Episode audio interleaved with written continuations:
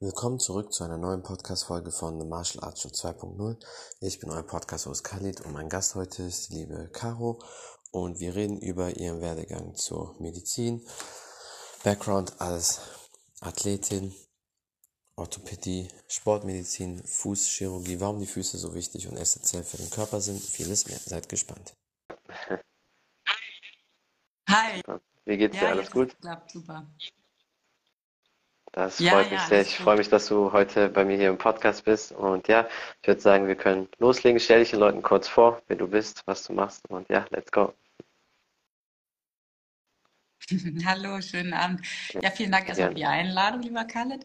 Ich bin Caroline Werkmeister. Ich bin Orthopädin und Unfallchirurgin und habe mich spezialisiert mal auf Fußchirurgie und bin auch noch Sportärztin schon seit vielen, vielen Jahren. Und seit über zehn Jahren bin ich konservativ tätig, also spezialisiert auf nicht chirurgische Therapie, insbesondere von Sportlern und da wiederum auf funktionelle Fußtherapie, was im deutschsprachigen Raum noch so ein totales Ja, ähm, ja, stiefmütterlich behandeltes Thema eigentlich definitiv. ist. Äh, das stimmt, wie so viele Sachen in der Medizin oder allgemein im Bereich, gerade als Sportler kann man davon so ein Lied singen. Deswegen bin ich immer so, also ich gehe meistens eh nur zu Sportmedizinern, nicht zu Allgemeinärzten.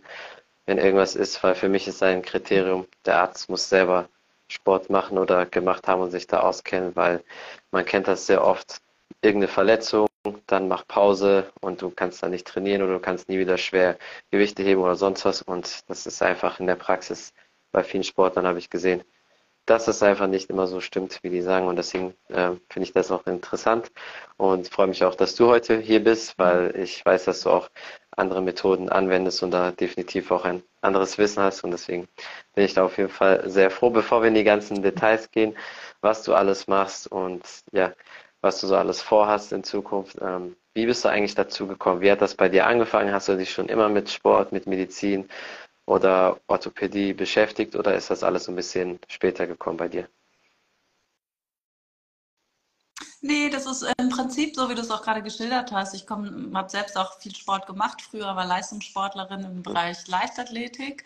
Und dann war quasi immer so mein allererster Kontakt, den ich hatte zur Medizin, war dann natürlich über Physiotherapeuten, über Sportärzte, über die Kaderuntersuchungen und solche Sachen. Das war quasi mein Begriff oder das, was ich Ja, wusste, was Medizin ist, war das für mich. Und ähm, Genau, und dass dann darum ging, irgendwie zu überlegen, was, was kann ich machen, was kann ich lernen, dann war irgendwie relativ klar, oder es war so das Einzige, was ich mir so vorstellen konnte in der Medizin, war ganz klar, diesen Bereich ähm, zu wählen.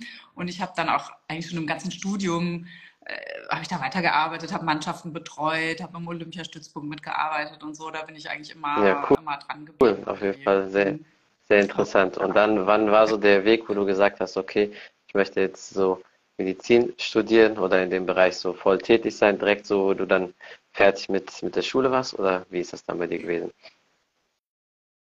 Ja, nee, eigentlich nach der Schule, muss ich sagen, wusste ich erstmal gar nicht so richtig, was ich Ja, machen soll. Es geht, glaube ich, vielen so.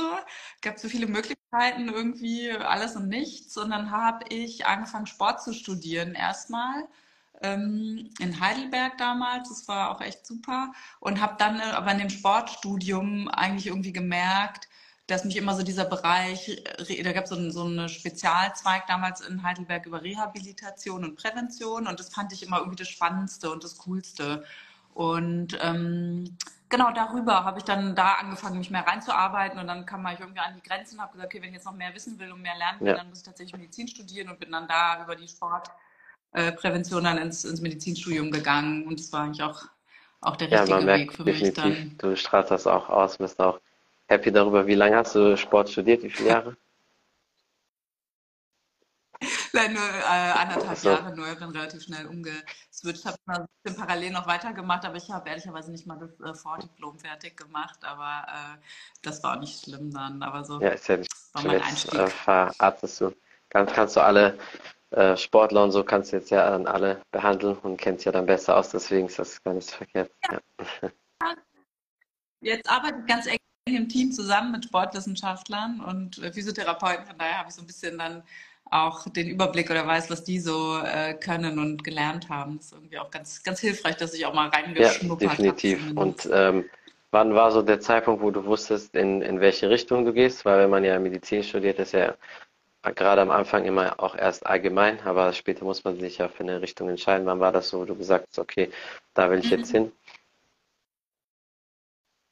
Also ich, mir war es von Anfang an eigentlich klar, dass das so mein Bereich ist und habe dann auch da angefangen in der Orthopädischen Uniklinik in Heidelberg ähm, mit der Ausbildung und bin dann aber, als ich nach Hamburg gekommen bin, habe ich relativ lange in der Unfallchirurgie auch gearbeitet und das war dann aber nochmal so eine Zeit, wo ich dann nochmal ins Schwanken kam, weil das auch total cool Ja, ist. Das ist ja sehr actiongeladen, viel mit den, mal, größeren Verletzungen, und ja, das ist natürlich viel abenteuerlicher, viel Adrenalin geladener. Und da muss ich sagen, das war auch eine echt gute Zeit und hat auch mega Spaß gebracht. Irgendwie es war natürlich unvergleichlich, ja, ist schon, schon auch ein harter Job. Aber da kam ich dann nochmal so ein bisschen in Zweifel und habe ja, überlegt, oh, das könnte irgendwie auch eine Richtung sein. Aber dann bin ich wieder back to the roots und ähm, ja, dann mit dem Facharzt kam das dann so. Also da hatte ich aber schon sechs, sieben Jahre gearbeitet, als ich dann so letztendlich die Richtung dann ja. Und jetzt eingeschlagen versorgst bin. du die ganzen Leute und gerade was jetzt auch Fußchirurgie betrifft, ist ja auch für viele Leute, glaube ich, ein ähm, sehr interessantes und sehr wichtiges Thema, weil es gibt ja natürlich gerade für Sportler viele Verletzungen hängen immer damit zusammen. Für Fußballer ist das, glaube ich, immer sehr interessant. ist immer oft dieser Bereich Knie, Mhm. äh, Meniskus, sonstige Geschichten für jeden Leistungssportler, für Kampfsportler auch. Und wie bist du dann dazu gekommen, dass du auch ein bisschen deine Methode änderst und weiterentwickelst? Weil die meisten Leute, und da ist dann immer so für mich so diese Red Flag, wo ich dann sehe, okay, welcher Arzt ist wirklich eigentlich so richtig gut oder wo ich sage, dem kann ich vertrauen. Weil dieses Standardmäßige, was halt die Medizin hat, sehr viel Schulmedizin, ist zwar eine Sache, aber hilft halt bis zu einem gewissen Grad, weil es, es gibt genug Beispiele und Beweise draußen bei allen möglichen Krankheiten oder Verletzungen, dass es sehr viele bessere Alternativen gibt, wo man nicht nur irgendwas mit Medikamente vollstopfen muss oder mal direkt zur OP greifen muss. Und äh, dann, ich orientiere mich dann halt immer so zu Leuten hin, so, die so wie du sind, die wie du denken, die Methodik so haben, weil das einfach oft genug bewiesen wurde, dass man das auch anders lösen kann. So, wann war für dich so klar, okay, du willst so deinen eigenen Weg gehen oder gehst da so ein bisschen den Alternativweg? Na, das kam so ein bisschen mit der Zeit, ne? Weil ähm, das Ding ist, in der Sportmedizin, wie du sagst, ist ja der Anspruch ein anderer. Also Leute, die selber viel Sport machen, die Leistungssportler sind oder wenn man im Leistungssport arbeitet, dann reicht es eben nicht aus, einfach nur die sogenannte evidenzbasierte Medizin zu machen. Also Ja, evidenzbasierte Medizin ist ja die, die quasi bewiesen ist. Da gibt es keine zweite Meinung. Das weiß jeder genau. Wenn man das macht, dann funktioniert es so. Und das ähm, ist natürlich super wichtig für bestimmte Bereiche, aber eben in Bereichen, wo es um viel um, wo es um Geld geht, um, um Leistung, eben in diesem Bereich Sportmedizin muss man sich in so einen Grenzbereich einfach ja, begeben, weil das reicht nicht aus. Und ähm, die Abteilung, in der ich arbeite, ich im UKI Athletikum, da bin ich die ärztliche Leitung zusammen mit einem Kollegen, die, da betreuen wir seit über zehn Jahren auch Profimannschaften, unter anderem zum Beispiel den HSV, ja, damals noch in der ersten Liga und jetzt ja lange in der zweiten Liga, aber nichtsdestotrotz eben Profifußballer. Und das ist so ein Bereich, da bin ich reingekommen. Ich war selbst ähm, zu Anfang eine gewisse Zeit lang die Mannschaftsärztin dort, in, als sie noch in der ersten Liga waren. Und da muss man relativ schnell, muss man sich ja ja, dann anpassen und kann nicht einfach sagen, wenn sich einer den Knöchel verknickt, ja, hier nimm eine Ibuprofen mhm, und wir warten mal sechs Wochen, dann wird schon wieder, dann steigt einem natürlich der Trainer, der Manager, der Nationaltrainer, alle steigen einem einfach aufs Dach. Das ist nicht die Option. Also da in diesem Bereich, in der Arbeit eben mit Profisportlern, muss man gucken, dass man sich eben auch öffnet für gewisse Grenzbereiche, die dann nicht ja, mehr evidenzbasiert sind. Ne, und jetzt sind wir natürlich Uniklinik. Ähm, da muss man natürlich dann immer so ein bisschen diese äh, Grenzen auch finden und kann schauen, wie weit man das ausdehnen kann. Aber da habe ich eben angefangen, mich sehr intensiv damit zu beschäftigen, viel zu lernen, viel mit Kollegen zu reden, viel nachzulesen, viel auszuprobieren auch. Ähm, und bin da eben so mehr und mehr auf, auf diesen Weg gekommen. Wie, wie funktioniert das eigentlich? Wie geht das? Ne? Und äh, das ist eigentlich ein sehr spannender Bereich und mittlerweile für mich total selbstverständlich. Vieles, was vielleicht zu Anfang dann auch erstmal komisch war, wenn man so ganz aus dieser evidenzbasierten Schulmedizin äh, kommt, muss man ja, sich erstmal ein bisschen auch als Arzt selber darauf einlassen und seine Ja, Erfahrungen das damit stimmt. Das sammeln. heißt, du bist so die letzten Ja. zehn Jahre war so dieser Umschwung, wo du dann intensiver dich damit Mhm. beschäftigt hast. Ja, und ist immer noch, ich finde, das ist ja, Ja, das Schöne am, am Arzt sein. Man, je länger man macht, desto mehr wächst man ja und macht neue Erfahrungen und lernt neue Sachen und so. Ich finde, das ist ja das Spannende an dem Beruf.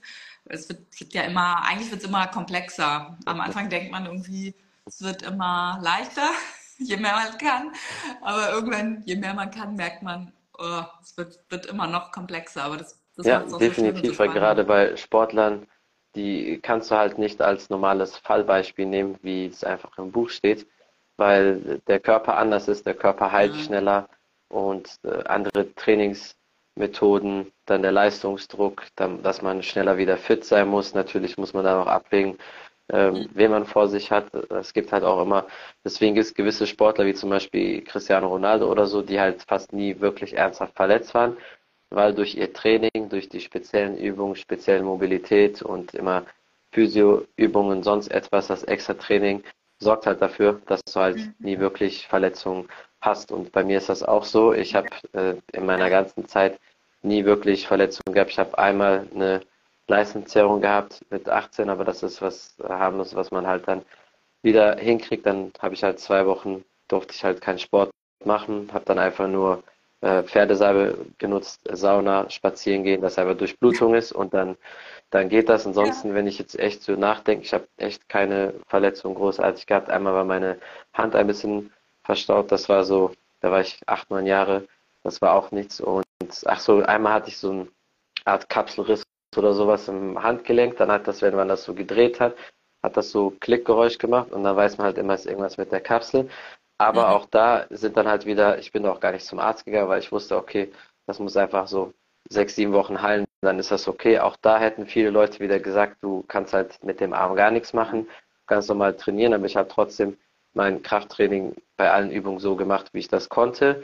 Äh, Kampfsport habe ich ganz normal gemacht. Ich habe dann einfach nur nicht mit links geschlagen, sondern halt einfach den Ellbogen genutzt und Liegestütze habe ich nicht gemacht, weil durch diese Übung oder wenn du halt irgendwie so bewegst, dann kommt halt dieser Druck. Aber wenn du das so auf den Fäusten zum Beispiel machst, dann leitest du quasi den, den Druck Mhm. oder den Schmerz wieder weg, weil du halt diese gerade Linie hast. Und das habe ich halt quasi einfach für mich selber so entdeckt. Und dann habe ich sechs Wochen einfach immer genauso so trainiert, habe dann so ein bisschen einfach äh, Pferdesalbe oder Schwarzkümmelöl eingerieben und nach sechs Wochen war das dann irgendwann weg und dann konnte man wieder ganz normal trainieren. Sonst Ja. hatte ich tatsächlich nie irgendwelche Verletzungen gehabt, auch nichts gebrochen oder sonst was.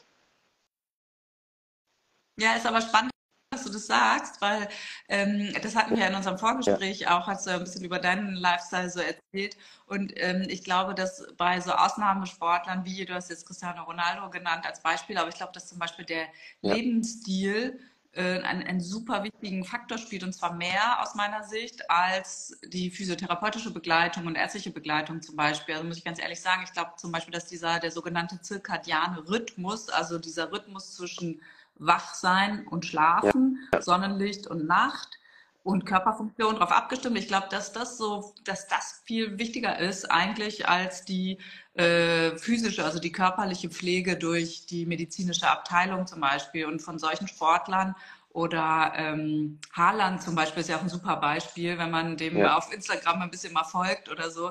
Das äh, sieht man ja in deren Lebensstil, Ja. wie, wie die sich verhalten. Und die sind alle sehr, sehr konsequent im Einhalten dieses zirkadianen Rhythmus. Also auf den Genau. morgens mit dem Sonnenlicht, das Sonnenlicht nutzen, die Körperfunktion entsprechend nutzen, Ja, ja. ähm, früh ins Bett gehen und solche Sachen. Ne? Und ich glaube, dass das in der Regeneration noch total unterbewertet ist. im, Stimmt, im ja, Eisbad, diese Cryotherapy mit diesem, mit, äh, wo du quasi dich einschließt und der Oberkörper nur so rausragt, dann abends diese, diese äh, Brillen, was die dann immer auch anziehen und so, damit du halt das Licht so ein bisschen reduzierst, dieses helle Licht Mhm, und all die genau. Sachen. Also der Tag ist halt wirklich perfekt abgestimmt Ja. auf, auf die Minute, auf alles quasi, dass man halt das Optimale rausholen kann. Ja. Keine, keine Übung zu viel oder zu wenig. Äh, das Essen und so weiter ist alles perfekt Ja. drauf abgestimmt, dann äh, wie man schläft, in welchen Zyklen und so weiter. Das wird bei den Leuten natürlich auch immer alles Mhm. durchgemessen und durchgewertet. Das sind natürlich die Profisportler, die halt auch viel Geld damit verdienen und wo das eigentlich auch schlau ist, dass man, ja, dass Ja, man das stimmt, macht. machen. Aber man kann Ja, auch als Laie, Laiensportler oder Freizeitsportler für sich nutzen, wenn man zum Beispiel eine einen Bänderriss hat oder sich das Kreuzband gerissen hat und operiert werden muss oder solche Sachen, äh, finde ich, auch da wird einfach zu wenig ja. das genutzt. Einfach ähm, die, der, der gute Schlaf und, die, und diese ganz normalen Körperfunktionen, die ja auch zusammenhängen ja. mit Hormonproduktion tags und nachts, das mit zu nutzen, ist, glaube ich, Stimmt. noch ein Riesenpotenzial. Ja, weil die ganzen Sachen sind an sich auch alle kostenlos. Sauna kostet auch nichts, außer da ganz normal, wenn deine mhm. Mitgliedschaft, wenn du, aber wenn man eh im Gym ist oder trainiert, dann hat man das meistens eh mit drin. Äh, wenn man keine Eistonne oder sowas hat, äh, eiskaltes Bad oder äh, kalte Dusche reicht auch, morgens aufzustehen und dass man bei Sonnenaufgang quasi noch die, das Sonnenlicht direkt ins Auge bekommt. Das kann man auch, das sind alles Sachen, die man quasi kostenlos machen kann. Plus das normale Training mit äh, mhm. Stretching, Mobilität und so weiter und Schlaf allgemein ist eh so eine Sache, was viele Leute immer unterschätzen. Viele Leute gehen immer sehr, sehr spät schlafen mhm. Und stehen aber trotzdem dann irgendwie relativ früh auf und haben dann diesen Rhythmus nicht oder abends vorm Schlafen gehen ständig noch auf dem Bildschirm äh, Zeit verbringen. Das sind alles Sachen, mhm. die man halt vermeiden kann, die für jeden trotzdem kostenlos sind. Und ich glaube, wenn man das optimiert, plus richtige Ernährung und vernünftiges Training, dann hat man schon sehr, sehr viel, auf ja. jeden Fall auch, äh, kann man sehr viel vermeiden. Das stimmt. Eigentlich jetzt Podcast um halb neun ist auch das, schon das geht zu spät, noch, ne? Für Blaulicht. Das geht tatsächlich sogar noch so bis, bis 9, 9.30 Uhr, da kann ich das noch abhaben, aber ich bin sonst auch immer relativ früh im Bett, das stimmt. Aber ja, das sind halt viele Sachen, worauf man achten muss oder viele Faktoren. Ähm, was ist bei dir, was du sagst, oder viele Leute fragen sich immer, wie hängt das immer zusammen, gerade was mit Füße betrifft? Warum ist das so wichtig für den Körper? Warum muss man darauf so achten? Was, was ist so die Funktionalität davon? Was würdest du den Leuten sagen, warum das alles dem ganzen Körper zusammenhängt oder warum das so wichtig ist? Ja, ich glaube, an erster Stelle ist es wichtig mal zu verstehen, dass die Füße sind sensomotorische Organe. Also die haben genauso viele Sinneszellen wie zum Beispiel, oder ein bisschen ja. weniger, aber fast so viele wie die Hände, sind aber ständig in Schuhe eingepackt bei den meisten Leuten. Das heißt, die werden völlig abgekapselt von den normalen Reizen, nach denen sie aber schreien. Also die brauchen auch sensorischen Input. Der wird direkt ans Gehirn weitergeleitet und ermöglicht so dem Körper, ähm, sich darauf einzustellen. Zum Beispiel ist das Gelände, auf dem ich mich bewege, sicher? Ist es stabil? Ist es safe? Ist es wackelig? Vibriert es? Breche ich ein? Also das sind alles Informationen, die eigentlich über die Fußsohlen ans Gehirn geleitet werden. Und das Gehirn wiederum organisiert dann die Gewebefestigkeit, die Steifigkeit. Wie stabil müssen die Gelenke ja. zum Beispiel sein? Wenn aber ständig, permanent über Jahre dieser sensorische Input fehlt, dann ist es total schwer für das Gehirn, das einzuordnen. Wie, wie kann ich denn, welche Bewegungsausmaße kann ich zulassen? Wie sicher sind die Gelenke für Dehnbarkeit, für Flexibilität oder so? Und das kann man eigentlich sehr einfach selber wiederum for free, ja. umsonst in, in, den Griff kriegen und, und behandeln und einfach den Füßen mehr Input geben. Das ist ein super wichtiger Punkt. Der zweite ist, dass durch diese permanente einseitige Stimulation, also in Turnschuhen mit dicker Sohle, auf ähm, degeneriert natürlich die Muskulatur, also da gibt es ja. keinen Trainingseffekt. Und wenn man sich ein bisschen mit dem Fuß befasst, dann weiß man, dass der genau, also wahnsinnig viele Gelenke, Sehnen und Muskeln hat. Und die wollen trainiert werden, wenn sie funktionieren, wie jeder anderes Gelenk auch. Der Oberarm, die Schulter, die Beine, die Knie, alles ja. muss trainiert werden und zwar mit einem überschwelligen Reiz, dass überhaupt ein Effekt entsteht. Das weiß jeder Sportler, nur an den Füßen wird es irgendwie total ignoriert, hm. als ob es ja. andere Gesetze gelten würden, gelten aber. Das heißt, auch die Füße müssen progressiv trainiert werden mit ne, einer Progression, gesteigerten Gewichten, gesteigerten Wiederholungen, um da einen Trainingseffekt zu erreichen. Und dann kann man auch auf dieser Ebene super gute Effekte erreichen. Und gerade für Sportarten, in denen es um Springen, um Sprinten, solche Sachen geht, ist der Vorfuß, der, der, der erste Strahl, die Großzehe, super wichtig. Da gibt es tausend Studien drüber, das weiß man eigentlich. Und trotzdem wird so ein bisschen, ja, ignoriert. Ein, ja, im Prinzip kümmert man sich nicht so richtig drum, obwohl es jeder, ja. jeder weiß, dass das ein wichtiger Faktor ist, um sich da zu verbessern. Und gerade Kampfsportler, die barfuß viel machen ja. und immer so auf dem Vorfuß, ja permanent quasi stehen und, und springen, du, du wirst wissen, was ich damit meine. Also das, das ist wichtig. Wenn du da keine, keine Kraftübertragung in den Zehen hast, insbesondere Großzehe, dann kannst du die ganze Kette bis zum Po, bis zum Rumpf gar nicht ansteuern und kannst dann keine ja, Stabilität das generieren. Das stimmt, definitiv. Und äh, deswegen hat früher zum Beispiel immer mein Trainer, und ich weiß, dass viele, die hart trainiert haben oder Oldschool-Methoden das auch oft gemacht haben, aber beim Kampfsport bist du immer, damit du halt immer so, sag ich mal, bouncy bist, also immer dich vor und schnell hin und zurück bewegen kannst, gerade auch beim Seilspringen, weil viele, die können kein richtiges Seilspringen, die springen eigentlich mit beiden Füßen so zusammen, wie so Kinder, die gerade anfangen und springen einfach, aber das ist eigentlich kein korrektes Seilspringen, sondern das normalerweise wechselt man ab, dass man quasi einen Fuß vor, einen zurück hat, damit man mhm. halt auch sich schnell bewegen kann. Und früher hat unser Trainer immer so Nägel, also große Nägel drunter getan. Und wenn du dann, also nicht beim Seilspringen, so wenn man trainiert hat und wenn man mit der Ferse dann das berührt mhm. hat, dann wusste man, erstens hast du, hast du dann das danach versucht nicht mehr zu machen und dann wusstest du, dass du halt falsch gelaufen bist. Aber im Kampfsport bist du immer, du bist immer, und das passt genau zu dem, was du halt gesagt hast, du bist halt immer mit, mit dem Groß-C und du bist, also bist nie komplett flach mit deinem Fuß. Du bist immer eher auf dem Vorderfuß, auf den mhm. Zehen und die Ferse ist immer so ein kleines bisschen über dem Boden, dass du dich halt immer schnell vor und zurück bewegen kannst. Und so äh, wird das quasi in uns so eingetrichtert, äh, dass wir auf jeden Fall, und dann macht man das nicht sehr oft. Das ist ja eine harte Therapiemethode, kann ich mal überlegen, ja. ob ich das auch mal aufnehme in mein Spektrum, ja mit den Nägeln. Ich ankommt. Nee, aber genau das ist es. Und dieses Bouncy, was du sagst, ich wollte es jetzt nicht auf Englisch sagen, aber dieses Bouncen ist genau das, was man erreichen muss. Diese Bounciness von den Zehen, von der Großzehe bis zum Po hoch, genau. bis diese ganze hintere Kette. Wenn die wie so eine einzige bouncige Feder dann geht alles, verknüpft ja. werden kann, dann geht alles in, in Sachen, und dann geht es auch in Sachen Ausdauer viel besser, weil die Strukturen, die das bewirken, sind nicht die Muskeln. Das sind die Faszien, das ja. sind die Weichteile, das ist Fasziengewebe. Das ist keine muskuläre Leistung. Die Muskeln können das gar nicht leisten über diese lange Zeit. Die ermüden viel zu schnell. Das ist eine Leistung des Faszien- und Weichteilgewebes. Und das Gute ist am Faszien- und Weichteilgewebe, es verbraucht viel, viel weniger Sauerstoff als die Muskeln. Das heißt, die Ausdauer ist natürlich auch viel höher, ja. wenn das gut trainiert ist. Und dann kommen wir wieder zurück zum, zu so Typen wie Cristiano Ronaldo oder äh, Erling Haaland.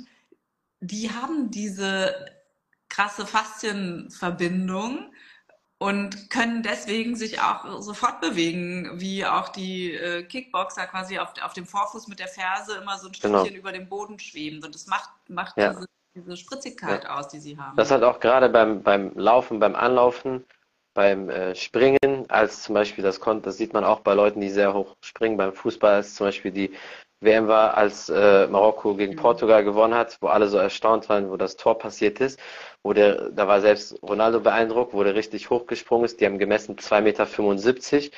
Und wenn man sein, wenn man seinen Sprung sieht, weil die meisten denken immer, und das ist ja bei Basketballern oder so auch so, die meisten denken immer, man springt mit beiden Füßen quasi gerade, aber du läufst immer mit einem Fuß an und die haben immer ein Knie hoch in der Luft und der andere Fuß ist eigentlich mehr oder weniger, das Bein ist komplett mhm. gerade und man drückt sich damit quasi über den Fuß, über die Zehenspitzen hoch, das andere Bein hoch in die Luft, dass man halt richtig hoch ist. Und das ist genau das gleiche bei allen Sprüngen, bei den Kicks. Man muss halt immer diese Stabilität halt da aus, aus dem Vorderfuß haben. Der ist eigentlich sehr wichtig, weil wenn ich jetzt selber so nachdenke, aus der Ferse wenn ich es überlege von den ganzen Übungen, also gerade bei den schnell dynamischen Übungen, fällt mir das jetzt gerade bei den Kicks und so nicht ein, dass da viel daraus kommt. Klar, man kann kurz zum Ausruhen kurz absetzen und dann wieder quasi, dass der Körper sich neu sortiert, aber im Prinzip passiert alles durch den Vorderfuß, durch die, durch die Zehen vorne, dass du halt abspringst, dich abdrückst und so weiter. Ja, das geht auch nicht über die Ferse, nicht in der Schnelligkeit. Das sind dann andere Bewegungsmuster, die man machen kann, aber eben nicht das, was man da will. Ne? Man muss überlegen, was, was will man denn überhaupt genau. erreichen. Dann kann man das so, so trainieren. Nee, das ist ein super, super spannendes Thema und in dem, ich habe ein äh, Konzept entwickelt, wie man das eben in der Rehabilitation auch übernehmen kann und eben auch in der Sportmedizin zur Leistungsverbesserung. Und da sind sehr, sehr viele Übungen, zum Beispiel ja. wie so ein, einfach so ein Bouncen, was man machen kann oder Übungen, die ich eben früher aus meinem Leichtathletiktraining noch kenne und adaptiert habe. So trainieren auch Leichtathleten, weil auch, auch Sprinten kannst du nur, wenn du diese Verknüpfung von der Großzehe bis zum Po quasi hast. Und das ja. ähm, ist äh, gar kein Geheimnis, aber man muss es eben einmal pragmatisch umsetzen für Patienten und in der Form, dass man es einfach auch dann trainieren und ja, definitiv. Und ich glaube, was halt auch viele immer falsch machen, wie du schon gesagt hast, mit den Schuhen. Man muss dazu auch fairerweise sagen, gut, bei Sportschuhen geht es mittlerweile, da gibt es viele Firmen oder Marken, die auch so mehr oder weniger den perfekten Sportschuh entwickelt haben. Nicht nur diese Barfußschuhe, wo man halt so diese, was ein bisschen aussieht wie so Schwimmschuhe oder sowas, wo, wo halt die Zehen so rauskommen, wie diese, mhm. diese ganzen Barefoot-Shoes und sowas, sondern es gibt mittlerweile auch äh, Schuhe, die sehen noch ganz normal aus wie Sportschuhe oder so, von Under Armour oder so, aber die haben schon dieses Luftige, dass das für ja. den Fuß perfekt ist, dass er da schon so greifen muss oder arbeiten muss. Aber ich glaube, gerade für den Alltag, wenn Leute halt ins Büro gehen oder bestimmte Schuhe halt brauchen, da ist halt noch nicht viel gemacht worden. Oder das, oder die, der Style war oft sehr, sag ich mal, sehr mhm. hässlich, haben viele Leute auch mal gesagt. Und deswegen haben die sich das natürlich nicht geholt, aber es haben sich schon einige Sportschuhe mittlerweile entwickelt, dass man die auch, sag ich mal, anziehen kann oder dass es auch gut ja. aussieht. Ah. Wobei ich weiß nicht, das ist, glaube ich, dann auch immer so ein bisschen Gewöhnungssache mit dem Style. Ich verstehe, das ist auch wirklich bei ja. meinen Patienten immer das schwierigste und größte Thema, ist immer die Schuhe.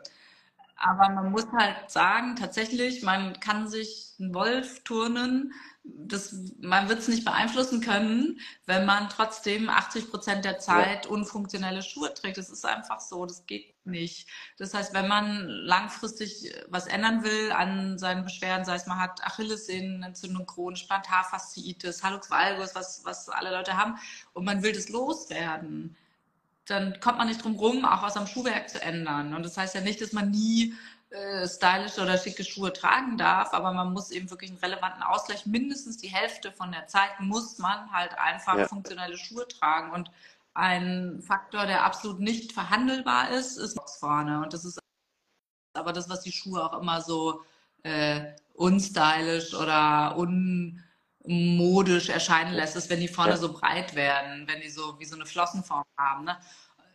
aber das, da kann man nicht drum rum, weil der Fuß ist so gedacht, dass die Zehen vorne breit sind und die Ferse hinten schmal. Also das ist wie so eine Flosse, ja, ist der ja, ja auch anatomisch geformt und man muss dem Fuß auch die Möglichkeit geben, so zu funktionieren, wie er soll. Sonst wird man mit den tollsten Übungen der Welt da nicht drum rumkommen. Und das ist, aber ich weiß, das ist immer der schwierigste Punkt.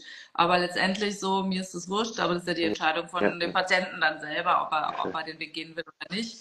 Ich finde es nur rausgeschmissene Mühe, wenn man auf der einen Seite versucht, alles zu machen und die Therapie zu machen und dafür Zeit investiert und Geld ausgibt, aber am Ende dann sagt, ah nee, das mache ich nicht mit den Schuhen, dann wird es halt einfach schwierig.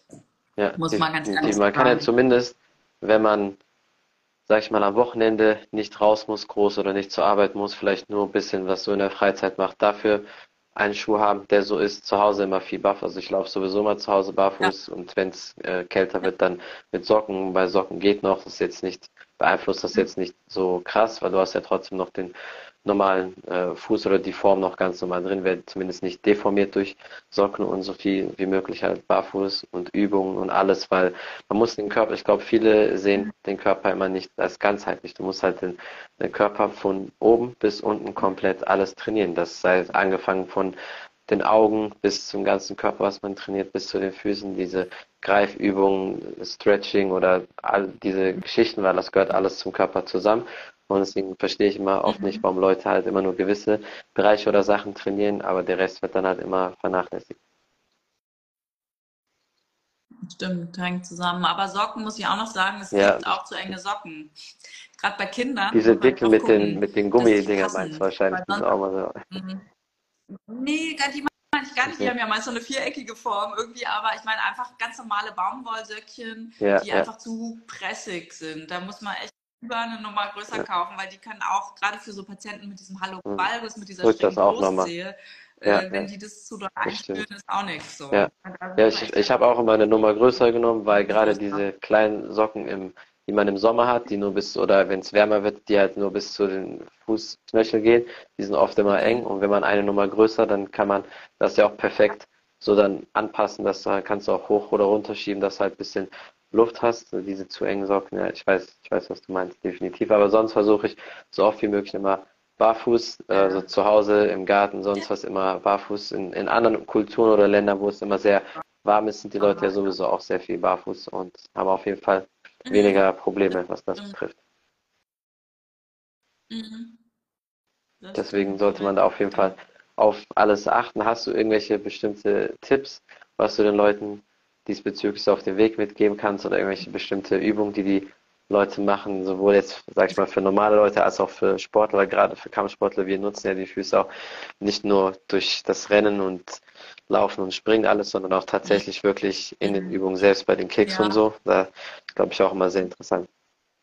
Also Kampfsportler, ja, Kampfsportler muss man, glaube ich, dann nochmal separat behandeln. Also gerade Boxer, Kickboxer, ähm, Taekwondo, diese ganzen Sportarten, die, da wäre der Tipp eher wirklich auch auf eine ausreichende Regeneration zu achten. Also wirklich mit ähm, Barfuß im Garten ist super. Stichwort ähm, Flexibilität, ja. Stichwort Grounding, wirklich auch ausreichend ähm, für den Stoffwechsel der Faszien zu sorgen. Viele machen dann so ähm, Fuß- oder Beinbäder ja. mit zum Beispiel Bicarbonat oder so, ne? so ein bisschen ähm, entfeuernde Bäder. So.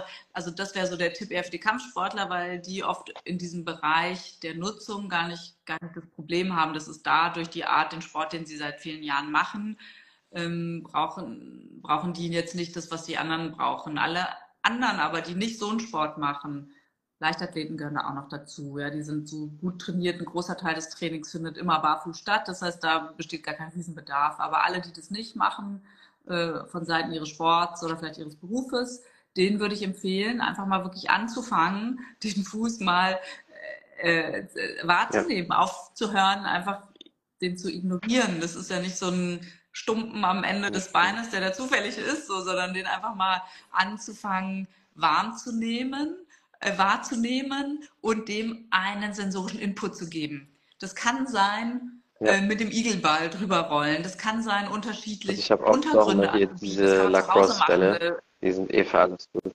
Ja. Ja, sowas. Einfach verschiedene Sachen dem Fuß anzubieten. Warm, kalt, weich, hart, stachelig, pieksig, wabbelig.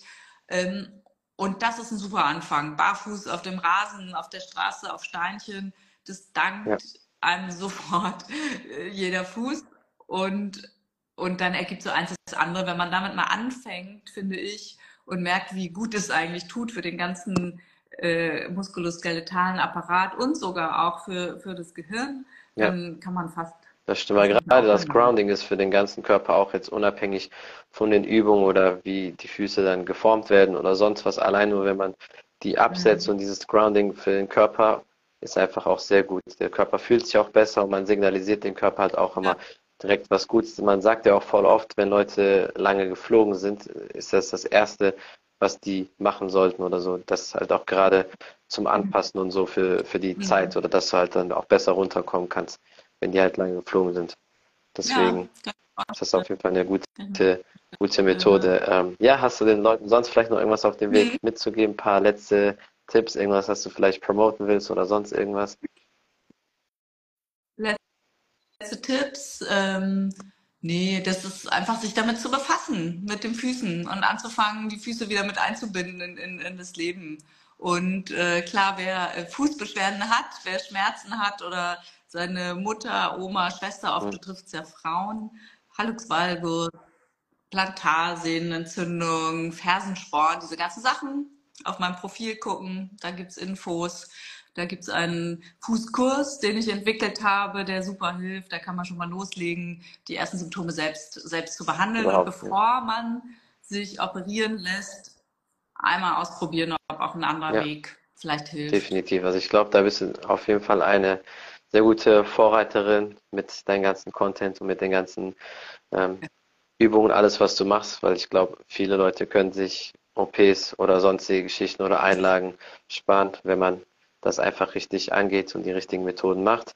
Man sollte immer versuchen, also das ist immer für mich, ich versuche immer mit den bestmöglichen Leuten zu arbeiten. Ich brauche nicht von, sage ich mal, Nummer 10 lernen, wenn ich von Nummer 1 mhm. lernen kann. So ist immer meine Einstellung. So sollte man immer die bestmöglichen Leute zu sich holen. Und ähm, ja, vielen Dank für deine Zeit. Ich hoffe, dass wir den einen oder anderen Podcast in der Zukunft noch machen werden. Und wer weiß, vielleicht äh, komme ich einfach auch nur zur Prävention zu dir mal. ja. Mach mal. Sehr schön, den machen wir. Sehr ja, schön. Vielen Dank für das Gespräch. Bis zum nächsten Mal dann. Ne? Und Dank. danke fürs Zuhören, Zuschauen alle und bis zum nächsten Mal. Ciao, ciao von The Martial Arts Show 2.0. Ich bin euer Podcast-Host Khalid und mein Gast heute war die liebe Dr. Caro Werkmeister und wir haben über ihren Werdegang zur Medizin, Sportmedizin geredet, Orthopädie, ihren Background als Athletin, Fußchirurgie, warum die Füße so essentiell und wichtig sind für den Körper, wie man sie trainieren sollte, paar Tipps und Tricks für die Leute und vieles mehr. Vielen Dank fürs Zuhören, vielen Dank fürs Zuschauen. Vergesst auf jeden Fall nicht bei ihr vorbeizuschauen. Ich verlinke euch all ihre wichtigen Seiten in der Beschreibung. Wenn ihr mehr über den Podcast wissen möchtet, auf Spotify, iTunes und alle möglichen Audioplattformen einfach The Martial Arts Show 2.0 eingeben. Dort werdet ihr mich finden. Vielen Dank für den Support. Bis zum nächsten Mal. Ciao, ciao.